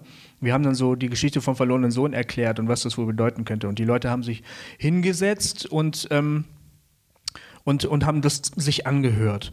Und er war Mitarbeiter im Raum und setzte sich an einen ganz bestimmten Platz. Und dann kam irgendwann ein Besucher auf ihn zu und hat gesagt, können Sie bitte mal rücken, ähm, ich bräuchte noch einen Platz. Und da hat er gesagt, nee, tut mir leid, kann ich nicht. Weil Gott hatte wohl zu ihm gesagt, er soll sich da hinsetzen. Ohne Scheiß, ich lüge nicht, das ist so passiert. Und dann blieb neben ihm noch ein Platz frei. Der andere Mensch ist irgendwie wahrscheinlich leicht säuerlich abgezogen, hat gesagt, was für ein Penner war das denn jetzt? Ne? Und dann setzte sich neben ihn eine Frau, weil neben ihm war noch ein Platz frei. Ja. Und dann wurde diese Präsentation da gemacht und die Frau fängt an zu weinen.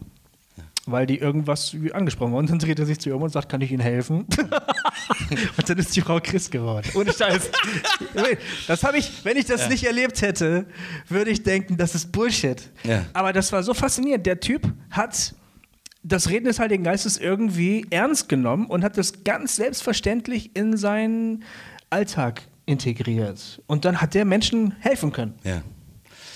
Und sowas finde ich total schön. Also ich, ich kenne es ja aus der charismatischen Welt, äh, da hat es manchmal so was Spooky-haftes. So, jetzt äh, lasst uns beten, dass wir Jetzt von Gott hören, was, Augenblick. was er tun möchte. In diesem Augenblick. Und, und der Herr sagt uns und da, da, da. Und so, und dann ist es so, oh, dann ist es manchmal so, so anstrengend, Ja. A, weil du irgendwie denkst, oh, den, der liebe Gott hat die Botschaft in der Hand und, und du musst ihm aber quasi die Faust aufbrechen, damit du die Botschaft da rausholen kannst, irgendwie so.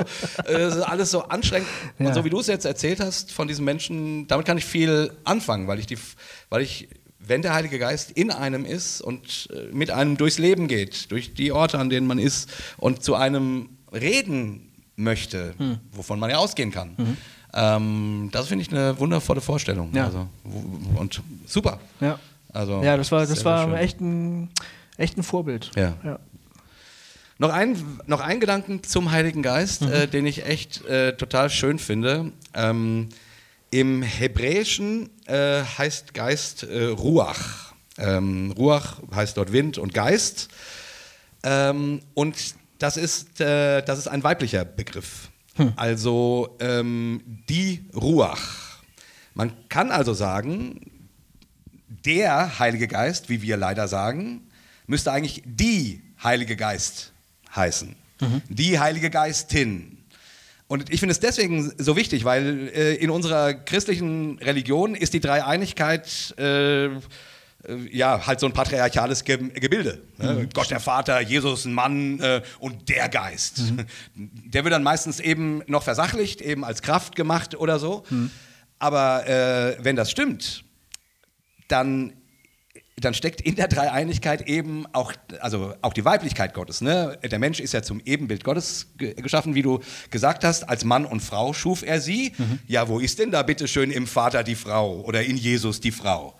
ah, da gibt es den Heiligen Geist. So, also einfach, äh, ich finde das so wichtig, ähm, weil das, was wir meinetwegen heutzutage in der feministischen Theologie haben, wo, Men wo Frauen sich dafür einsetzen, dass sie eben nicht mehr äh, als Menschen zweiter Klasse gesehen werden, zum Glück sich dafür einsetzen. Hm. Ähm, ich würde sagen, das steckt in der Dreieinigkeit.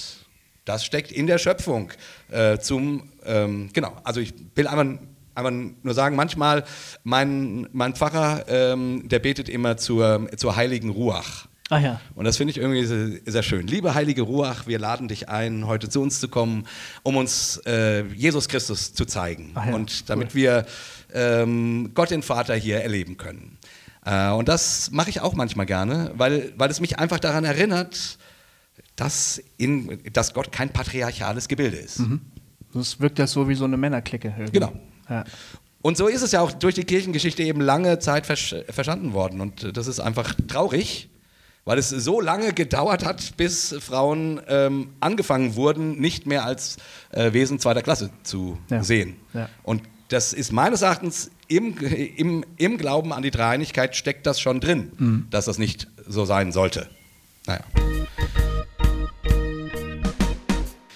Also ihr habt so gesagt, ähm, man kann es lernen oder darauf achten, auf den Heiligen Geist zu hören oder den zu erleben oder da, da so die Sinne zu schärfen oder sowas. So habe ich es jetzt verstanden und hast du Geschichte erzählt von diesem äh, Menschen von der Expo und sowas. Ähm, jetzt wäre die Frage, würdet ihr sagen, das kann jeder? Oder würdet ihr, würdet ihr eher sagen, ja, das ist so eine Gabe von ihm, ja, und jemand anders hat vielleicht eine andere Gabe vom Geist und, und das war so, weil sonst denkt man so, ja, ist bei mir jetzt nicht so oder ich äh, bin da jetzt nicht so gut drauf oder ich habe mich noch nie auf einen Platz gesetzt und das mit Gottes Wille begründet, sondern genau, ähm, ja. ich habe keinen Bock hier von dem Platz wegzugehen oder sowas. Ja. Also ist die Frage, ist es eine Gabe oder ist es was, wo du sagen würdest, ähm, das könnten wir alle so haben, wenn wir uns danach ausstrecken oder so? Nach meinem Verständnis ist es sowohl als auch. Ich glaube, dass es Menschen gibt, die eine besondere Begabung haben, darin das Sprechen Gottes zu wahrzunehmen, das vielleicht dann auch so ziemlich präzise zu artikulieren so. Ähm, vielleicht könnte man dann schon von einer prophetischen Gabe sprechen oder so. Also ich würde das auf jeden Fall, also das gibt es ja zumindest im Neuen Testament, da wird es angesprochen, dass sowas da ist. Und ich würde sagen, ja, das, ähm, das ist äh, der eine oder andere ist da vielleicht besonders begabt, befähigt. Ich glaube aber trotzdem, dass es jedem Christen möglich ist, auf Impulse Gottes ähm, zu achten und damit aktiv zu leben. Das glaube ich schon.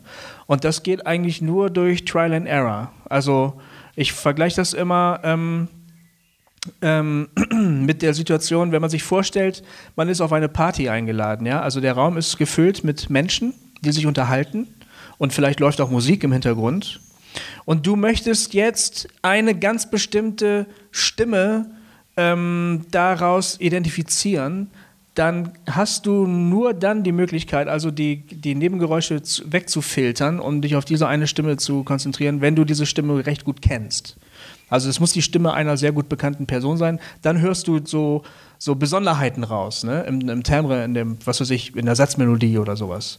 Wenn du die Stimme noch nie vorher gehört hast, dann hast du eigentlich kaum eine Chance, das da äh, wahrzunehmen. Und das heißt, du musst vorher die Gelegenheit gehabt haben, die Stimme kennenzulernen. Und im, in der Hinsicht äh, auf den Heiligen Geist geht das eigentlich nur, wenn ich mich traue, Impulsen, Impulsen, von denen ich denke, sie könnten vielleicht von Gott sein, wenn ich denen einfach mal nachgehe. Also das heißt, ich habe den Eindruck, ich sollte mal jemanden anrufen ähm, und dann tue ich es einfach mal und schaue, was dann passiert. Also ich schaue mir das Ergebnis an. Und dann kann es natürlich sein, entweder ich habe einfach äh, nur so an diese Person gedacht, weil die mir so wichtig ist. Oder aber es kann mir eben auch passieren, dass, ähm, dass äh, derjenige sagt, wow, ähm, das toll, dass du gerade anrufst. Das, das ist wirklich das, was ich gerade brauche. So. Also der Professor äh, Zimmer, der, der, der ähm, gern gehörte Theologievorträge hält in, bei, bei Worthaus oder so, der hat mal so eine Geschichte erzählt, wie er einen muslimischen Kollegen angerufen hat. Ähm, der hatte irgendwie, der saß an seinem Schreibtisch, hat, glaube ich, gearbeitet und hatte plötzlich ganz stark den Eindruck, Mensch, der braucht das jetzt. Und dann hat er einfach mal angerufen und der Kollege ist in Tränen ausgebrochen, weil der hatte gerade ähm, die Zukunft war unsicher. Er hatte, glaube ich, seine, seine Anstellung verloren. Er wusste nicht genau, wie es weitergeht. Und einfach nur, dass da jemand da war, der sich Zeit für ihn nahm, hat ihn schon so berührt. Und in der Hinsicht könnte man, glaube ich, schon sagen, das war ein Impuls des Heiligen Geistes, der dem gläubigen Menschen sagt: Hier, kümmere dich doch mal um, mhm. der braucht das gerade. Und ich habe sowas auch schon mal erlebt. Also, ja. dass eine Frau anruft. Das war übrigens genau die Situation, ähm, wo ich das auf die Tafel geschrieben habe. Das war diese ja. Lebenssituation, äh, wo ich keinen Ausweg sah und nicht wusste, warum auch Gott gar nicht reagiert. Dann rief eine Frau an, die äh, in Bielefeld lebt übrigens, und ähm, die hat gesagt, du, ähm, ich wollte nur mal sagen, ich denke in letzter Zeit öfter an dich und ich habe den Eindruck, euch geht's nicht gut. Und ich wollte nur mal fragen, was ist bei euch eigentlich los? So. Und das hat mir, das hat an der Situation nichts geändert, aber es hat mir geholfen, weil ich den Eindruck hatte, Gott, von dem ich die ganze Zeit gemutmaßt habe, der interessiert sich einen Scheiß für mich und für meine Situation, der sieht mich ja doch. Der scheint irgendwie dieser Frau einen Impuls gegeben zu haben, hey, frag doch mal nach. Ne? Das war für mich ein riesen Lichtblick in dem Moment. Ja. Und das, was ich meine, ist, man muss es ausprobieren und schauen, welche Erfahrung man macht. Und ich glaube, man kann dann irgendwann, ähm, wenn man äh, mehr Erfahrung sammelt, ähm, besser unterscheiden. Also ist, ist hier gerade was, wo ich denke, Gott sagt mir was? Oder ist es einfach nur, habe ich schlecht gegessen oder eine, eine schwierige Verdauung oder so? Wichtig finde ich bei dem ganzen Thema, ähm, dass man es möglichst entspannt angeht. Mhm. Gott setzt niemanden unter Druck. Niemand muss irgendetwas irgendwem sagen, weil der Gott es sich in den Kopf gesetzt hat, dass du das dem und dem sagen musst. Ja, das stimmt, das finde ich gut. Ja. Das finde ich das ist nicht so. Manchmal hat man so eine Vorstellung von mhm. Gott. Und, ähm, die, und ja, es gibt auch, Bibel, auch, auch Bibelstellen, die genau das begründen. ja, gibt es. Aber wenn du damit anfängst, dann wirst du, also wenn du das auf dein Leben überträgst, dann wirst du immer Angst haben davor, es Gott nicht recht zu machen, mhm. nicht das zu tun, was äh, Gott dir sagt und so weiter. Und dann wird das alles ein riesiger Druck und ja. Stress und eine, also so kenne ich das aus meiner alten charismatischen Zeit. Und für, äh, für psychisch labile Menschen wirklich oh, tödlich. Furchtbar. Wirklich tödlich. Furchtbar. Der, ja. dann, äh, das ist ein, damit kann man Menschen wirklich in die Psychiatrie bringen. Ja. ja ähm, und zwar wortwörtlich. Ja, ja, definitiv. Und deswegen wirklich entspannt euch. Gott meint es gut. Mhm. Gott setzt keinen von euch oder von uns unter Druck. Das macht er nicht. Ja. Gott ist, ein, ein Gott ist äh, wo der Geist des Herrn ist, da ist Freiheit. Und dann demnach auch die Freiheit, dass du sagst, nee, ich will das jetzt nicht sagen. Genau. Die Freiheit ist da. So, und, und wenn du diesen Druck dir, äh, der, dir erstmal von dir runterfallen lässt. Und dann kannst du mal gucken, äh, habe ich öfters mal so einen Gedanken, habe ich da vielleicht eine Gabe? Oder äh, ist das eher was eben in dem Bereich, das passiert selten? Und dann ist er auch okay. Also ich, mein, mein Gott, wir sind alles Menschen aus Fleisch und Blut, die irgendwie arbeiten gehen müssen und keine Ahnung, Kinder haben und alle, also so, die ein ganz normales Leben haben. Wir haben ja nicht nur irgendwie geistlichen Firlefanz. Und ich, ich finde immer das Allerwichtigste, dass dass Gott im ganz normalen Leben ist und nicht immer nur, wenn es so super spooky geistlich äh, Halleluja wird. Ja, irgendwie. das stimmt. So. Ja, gut. Ähm, Prädestination. wir haben nur noch ein, das ist eigentlich auch das Letzte, was wir heute machen können. Ja, ich weiß, aber, äh, aber ich würde trotzdem wenigstens dann noch ein paar Sätze zu Zweifeln sagen. Also wenigstens noch, noch, ein paar Sätze. Aber, aber jetzt, wir müssen die Prädestination machen. Ja, das müssen wir. Sonst geht er, der eh nur ähm, hergeschleppt wurde und, und uns noch gar nicht kennt, der geht nach Hause und sagt, also Hossa Talk ist ja so scheiße, die versprechen einem was und dann, und dann klatsche ich hier mir die Hände wund, ja, hier guckt es blutet schon äh, und dann wird nicht drüber gesprochen gesprochen, ja? Okay, lass uns anfangen. Also ich. Ähm also, Prädestination ist scheiße. So. Ich kann damit auch nichts und jetzt, anfangen. Und jetzt, und jetzt reden wir über Zweifel. Ja. Nee, okay, okay, okay. Äh, noch ein paar Sätze. Gibt es dazu, also ähm, das ist ja eine Lehre, die vor allen Dingen die Reformatoren, also die, ja, die reformierte Kirche. die, die, die Calvin. Calvinisten vor allen Dingen, oder? Ja. Wo, wo kommt das her?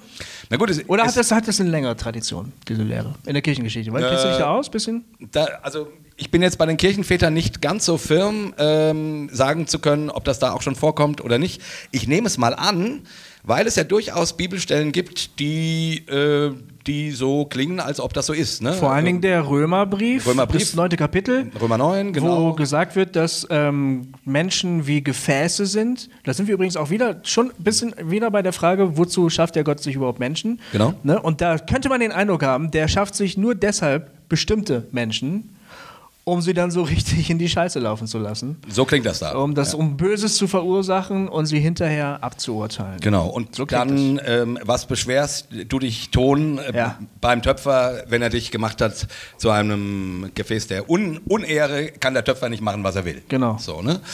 Also jetzt, um es wirklich, ich, wir können das heute nicht so intensiv ausführen mehr, das geht leider, oder zum Glück nicht. Ähm, äh, ich will dazu nur, nur ein paar Sätze sagen, aber das müssen wir irgendwann nochmal in einem, in, einem, in einem Talk machen. Wir reden ja im Herbst m- hier mit dem Reformierten ähm, über Calvin. Oh, über ja, Calvin. ja, ja. Da kommt das auf jeden Fall spätestens, glaube ich. sehr gut. Ähm, also was ich einfach sagen will, ich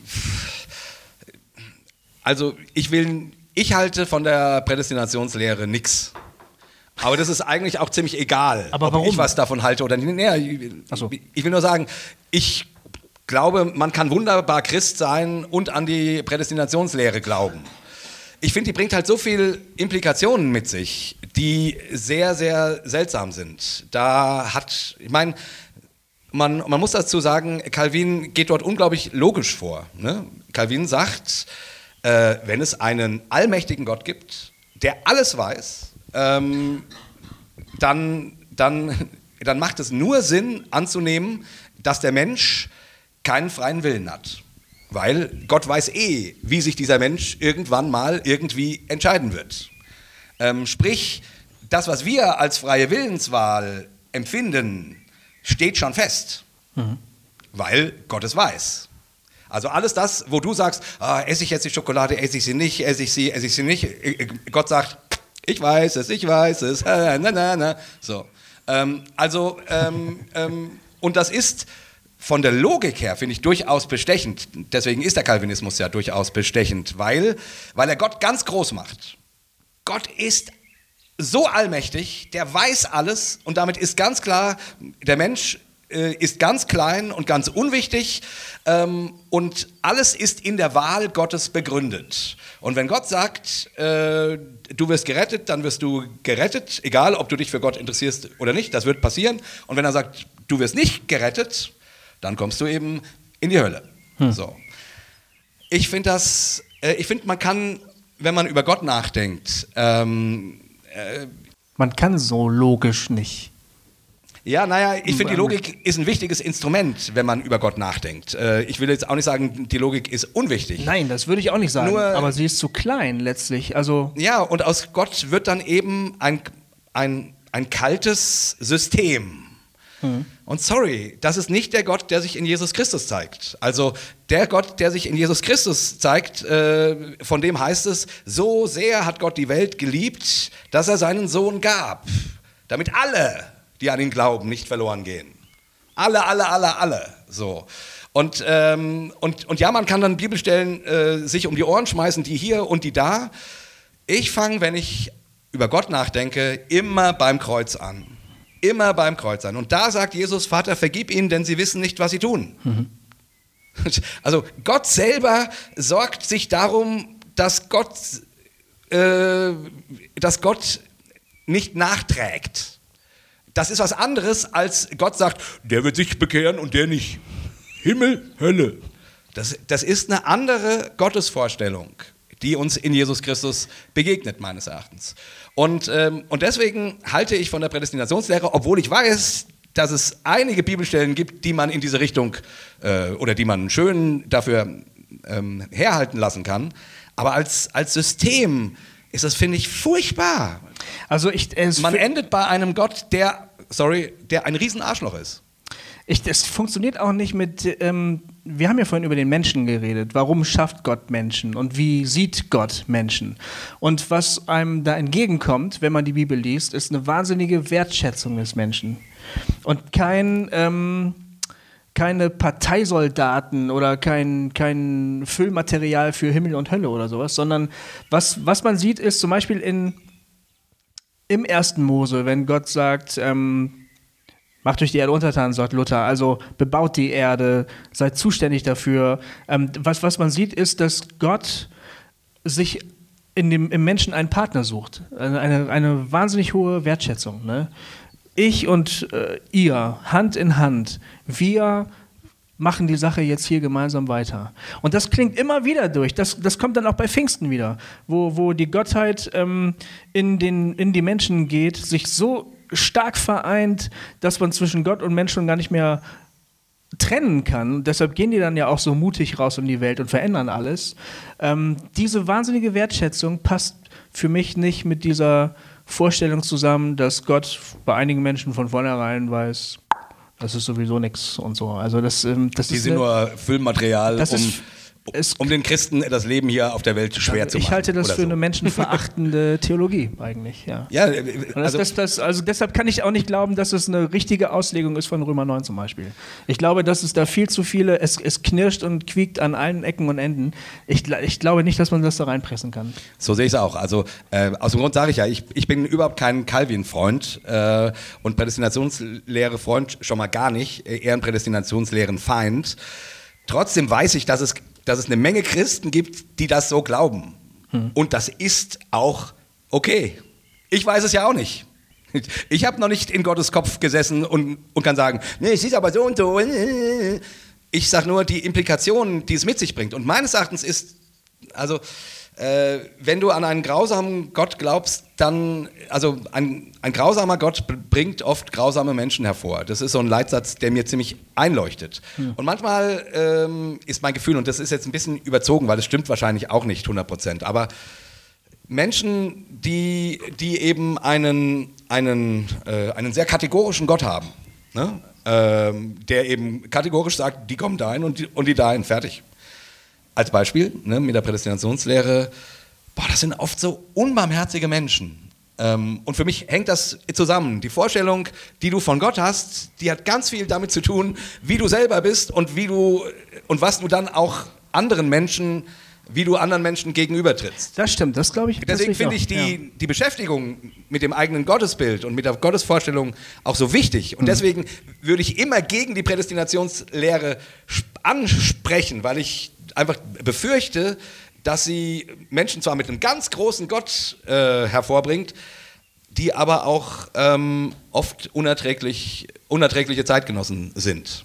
Ähm, und Also- nochmal Disclaimer, der letzte Disclaimer. Ähm, trotzdem würde ich nicht sagen, dass du äh, nicht Christ sein kannst äh, und nicht trotzdem an die Prädestinationslehre glauben kannst. Äh, nee, So. das nicht. Aber Theologie ist nicht unwichtig, ne? Auch Nee, für, auch für, nicht für das, also es hat Auswirkungen auf die Art und Weise, wie ich mein Leben lebe. Ja. Total. Ja. Total. Okay, jetzt, ich, ich, ich würde trotzdem gerne, weil wir es angekündigt haben und weil das ja eigentlich mit das Persönlichste war. Oh, äh, ja, ja, ja, aber wir müssen ein bisschen aufpassen. Ja, die, ja, die Inklusion, die schmeißen wir jetzt raus. Okay. Ähm, aber wirklich die, die Frage nach Burnout, Fehl, Fehlschlägen, Überforderung in der frommen Szene und dazu äh, die Frage, wie geht man, wie geht man gut mit Zweifeln um? Ähm, das finde ich, das, sowas bewegt mich immer, wenn jemand sowas fragt, weil ich das eben selber aus meinem Leben so gut kenne. Die, und, und deswegen will ich, würde ich dazu gerne wenigstens noch ein bisschen was sagen. Was glaubst du denn, was ist damit gemeint, Fehlschläge in der frommen Szene? Naja. Über, achso, Überforderung, ja. Naja, ich Na, verstehe das, das kenne ich ja schon. So. Ja. Ich habe ja, ich hab ja äh, elf Jahre lang als Jugendevangelist gearbeitet. Und bin ähm, kreuz und quer durch Deutschland gereist und habe äh, auf großen und kleinen Treffen gesprochen und so. Und das war für die längste Dauer dieser Zeit, war das, hätte ich gesagt, das ist mein Traumberuf. Das mache ich gerne. Ähm, das hat aber schon auch Energie gekostet. Ich hatte eine Familie, kleine Kinder. Ähm, jedes Mal, wenn ich von zu Hause wegfuhr, habe ich gemerkt, boah, meine Frau knirscht ganz schön mit den Zähnen, ne? also zu Hause zu bleiben mit den Jungs und die war nicht einfach und so. Und das war dann schon immer auch eine Spannung. Ähm, also so einerseits das Gefühl, das ist mein Beruf, das ist meine Berufung, das mache ich für Gott und das ist gut, dass ich das mache. Und auf der anderen Seite, aber es ist scheiße, meine Familie alleine zu lassen, die brauchen mich eigentlich. Und das so über die lange Zeit, das hat eine ziemliche, das war eine ziemliche Belastung und das hat echt viel Energie gekostet. Und dann weiß ich, dass ich so, ja, vielleicht so dann, ich habe das wie gesagt elf Jahre gemacht, also so im achten Jahr ähm, habe ich gemerkt, das ist aber hart. Ich glaube nicht, dass ich das noch sehr, sehr lange durchhalte. Vor allen Dingen ähm, dazu kam noch, dass ich irgendwie an meiner Rolle gezweifelt habe, die ich da einnahm. Also so als dieser Bühnentyp, so, ne? Dieser so, so Popstar-mäßig, so irgendwie. Diese Veranstaltungen sind ja ein bisschen so wie Fernsehshows oder wie, wie, wie, wie, wie Popkonzerte. Ähm, kennt ihr bestimmt. Und dann gibt es halt so das Bühnenpersonal und dann gibt es halt auch noch diesen, den Hauptmacker, das ist halt der eingekaufte Typ, der dann halt predigt, ne? Und ähm, das war dann halt immer ich und dann halt die Erwartungen auf der einen Seite, die das so mit sich bringt, was denken die Leute von mir, was wollen die eigentlich von mir? Ähm, und dann aber auch, dass du merkst, du schlüpfst in so eine Rolle und ich wusste gar nicht genau, ob ich die überhaupt will, ob das überhaupt die richtige Rolle für mich ist, so, ob ich mich darin wohlfühle. Ja. Und das über einen langen Zeitraum. Und ähm, ich weiß noch, da war ich dann in den, ich wusste dann irgendwann, ich ähm, werde aufhören, ich, ich steige aus und das, meine Frau und ich mussten das ähm, im Vorhinein, so auf ein paar Jahre im Vorhinein organisieren, dass es überhaupt geht. Sie hat dann irgendwann angefangen, ähm, an der Schule zu unterrichten als Lehrerin und ich konnte dann aussteigen und das musste aber so ein, das war so ein gleitender Übergang. Und dann, das war also dann einer meiner letzten Gigs, die ich dann hatte. Ich war dann irgendwie unterwegs. Meine kleine Schwester war irgendwie, hat mich mal mit begleitet auf sowas. Und dann habe ich, ähm, ich glaube, auf der Rückfahrt von einem so einem Jugendgottesdienst habe ich angefangen, voll vom Leder zu ziehen die scheiß Videoclips schon wieder, die scheiß Band, immer dieselben Formulierungen in den Moderationen und die gucken alle genau gleich und jeder scheiß Gottesdienst ist ganz genau gleich, ne? Und dann guckt sie mich so an und sagt, du weißt was, ich glaube, das ist echt gut, dass du bald aufhörst. Weil ich da, und, und, ähm, und dann habe ich gedacht, ups, oh, das stimmt aber. Weil ich mich in so einen totalen Zynismus reingesteigert habe. Es wurde immer zynischer, ne? Jetzt war ich neulich bei einem, bei einem Bekannten, der ähm, Psychiater ist von Beruf. Und der, wir hatten uns lange aus den Augen verloren und dann habe ich ihm so von meinen letzten Dienstjahren erzählt und wie es mir da so ging. Und, ähm, und da guckt er mich so an und sagt, Mensch, das klingt ja aber nach Burnout-Symptomen. Weil das ist genau, das waren Burnout-Symptome. Genau. Genau. Wenn du so, kennst du wahrscheinlich, ne? Also, ja. wenn du so anfängst, so abzuledern und dich nur noch abzugrenzen und am liebsten nur noch deine Ruhe haben willst und die ganze Welt ist scheiße und niemand versteht dich und so, das sind so erste Anzeichen gewesen von richtig tiefer Erschöpfung. Und ja. deshalb, ich habe das, ich, ich kenne das. Also, es war dann wirklich höchste Zeit, dass ich aussteige. Dann wurde ich Hausmann. Und dann ging es mir erstmal noch schlechter. ja, dann, genau, aber es war gut. Weil ich, ja, und was würdest du empfehlen? Also hier ist ja die Frage nach dem Umgang mit Burnout, Fehlschlägen, Überforderungen in der Form. Für mich war es sehr, sehr wichtig zu überlegen, ähm, ist das Umfeld, in dem ich lebe und arbeite, ist das immer noch gut für mich? Das war mal gut für mich. Aber ist, ich musste mir die Frage stellen, ist das immer noch gut für mich? Was passiert mit mir eigentlich? Und ich habe irgendwann gemerkt, wenn ich das weitermache, was ich jetzt hier beruflich tue, dann äh, verliere ich mich selbst. Also so, so das, auf diesen Begriff habe ich das für mich gebracht. Ich verliere mich selbst. Also ich spiele eine Rolle immer weiter.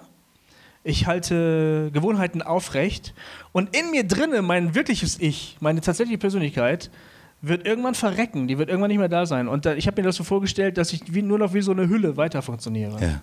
Und ehrlich gesagt, ich habe ähm, immer wieder Kollegen getroffen, bei denen zeichnete sich das auch ab. Ja. Ja, also evangelikale Funktionäre, so. Ähm, wo du, wo die halt gesagt haben, ja, mein Gott, ich meine, das ist mein Beruf und so bezahle ich meine Miete, was soll ich machen? Ja. Und ich hatte Gott sei Dank die Möglichkeit, ähm, dadurch, dass meine Frau halt auch einen Beruf hat, zu sagen, ähm, ich gehe, bevor ich daran wirklich kaputt gehe. Denn das stand ähm, im Raum letztlich. Also ich musste abhauen. Ich musste mich fragen, die Umstände, unter denen ich lebe, das Umfeld, in dem ich lebe, tut mir das noch gut oder macht mich das kaputt? Ja. Und was schwer war, war, dass ich eigentlich dann, als ich gegangen bin, gegen mein, mein Verständnis von Pflicht und Verantwortung gehandelt habe. Weil ich nämlich geglaubt habe, das wäre meine Pflicht, das zu tun. Ja. Und weil ich auch wusste, dass ich das gut kann, was ich mache. Und mir haben Leute auch gesagt, oh bitte, nein, wenn du weggehst, du hinterlässt eine Riesenlücke. Zum Glück wusste ich, das stimmt nicht. Jeder ist ersetzbar, habe ich schon zwischendurch gelernt. Aber das war trotzdem ein Riesenangang, dann trotzdem zu sagen, ja, aber das tut mir gut. Und dann ähm, hat eine kleine Stimme in meinem Kopf gesagt, ah, du bist also so ein Wellness-Christ. so du tust immer nur das, was dir gut tut und so, ne? Du weißt ja ganz genau, dass die Welt den Bach runtergeht und dass du hier eine Aufgabe hast und so, ne? Denk mal nicht immer an dich. Aber ich musste zu der Stimme sagen, halt's Maul und musste trotzdem gehen. Ja, sonst, sonst wärst du krank geworden. Sonst wäre ich krank geworden. Sonst wärst du krank geworden. Ja.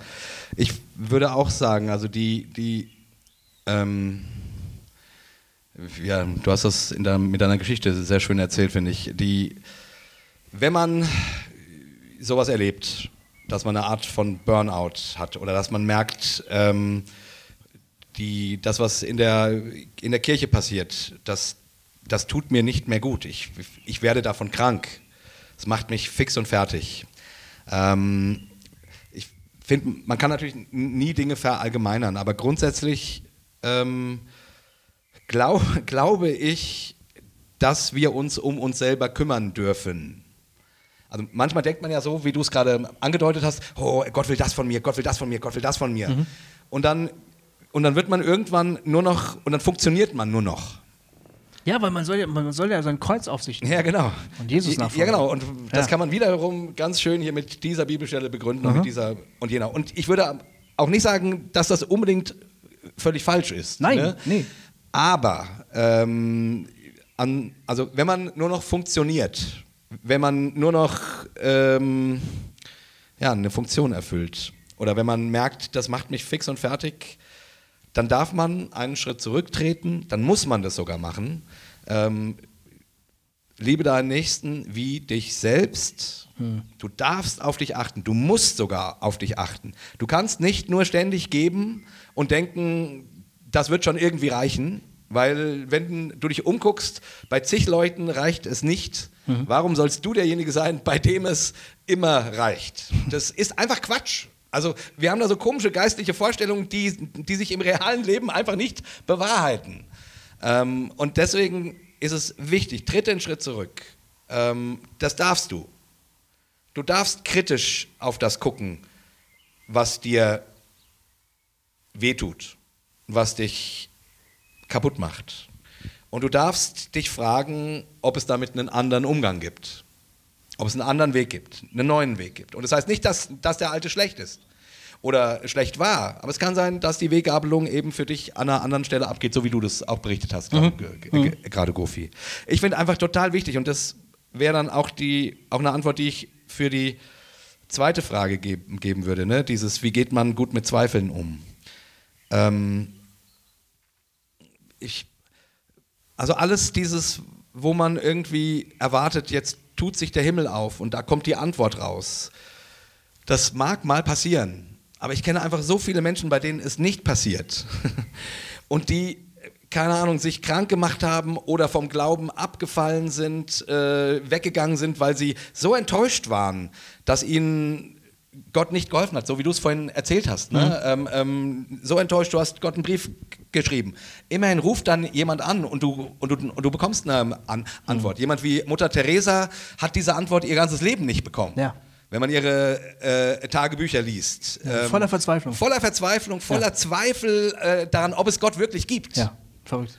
Total verrückt, diese wundervolle Frau. Mhm. Ähm, und ich glaube, es hilft einfach viel mehr, wenn man sich eingesteht, dass das zum Leben dazugehören darf. Mhm. Also ich, ich zweifle. Ich bin ein Zweifler.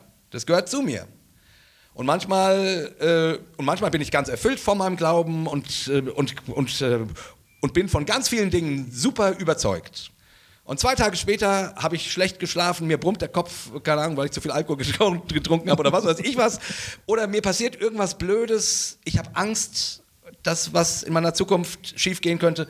Welche Gründe auch immer, ihr, ihr kennt das. Und dann laufe ich durch die Gegend, bin plötzlich so negativ und mein ganzes Vertrauen in Gott ist, rinnt mir zwischen meinen Fingern. Und es sind nur noch Zweifel da. Zweifel, Zweifel, Zweifel, Zweifel, Zweifel. Und jetzt kann ich gegen die angehen und sagen, nein, ich darf nicht zweifeln, ich darf nicht zweifeln.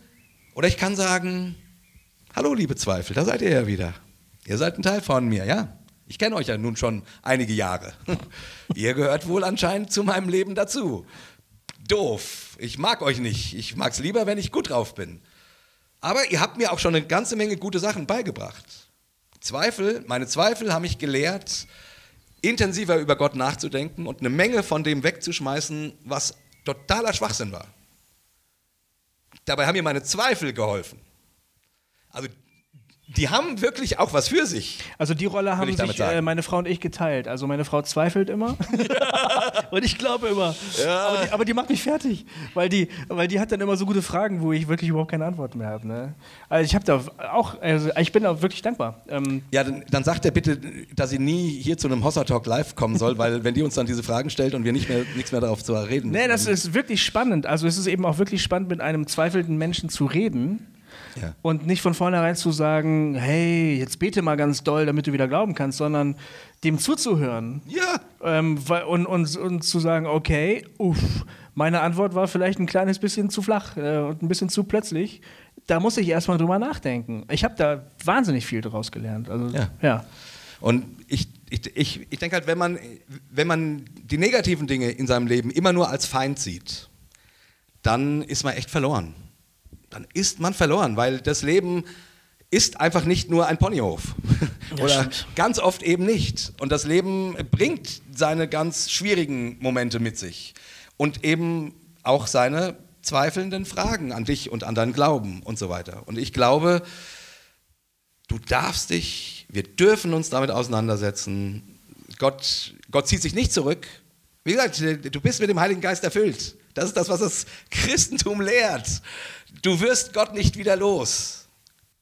Amen. ja, das finde ich jetzt gut. Ja. Ist eigentlich ein guter Schluss. Ja, finde ich auch, genau. Was dich selber ein bisschen überrascht. Ja.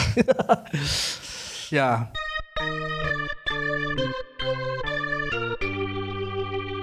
Hossa Talk! Wir beenden ja jeden Talk, für die, die uns kennen, wissen das schon, aber für die vier, die uns noch nicht kennen. Ja. Wir beenden jeden Talk mit einem dreifachen Hossa, Hossa, Hossa. Hossa.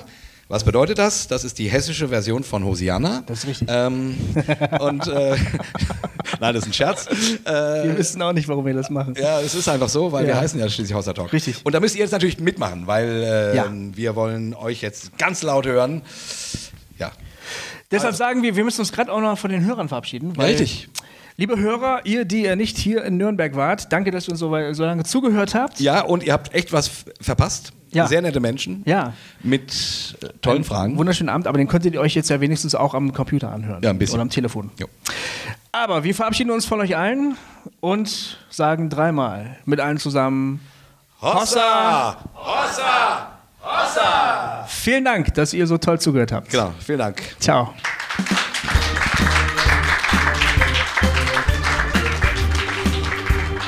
Hossa Talk! Jay und Goofy erklären die Welt.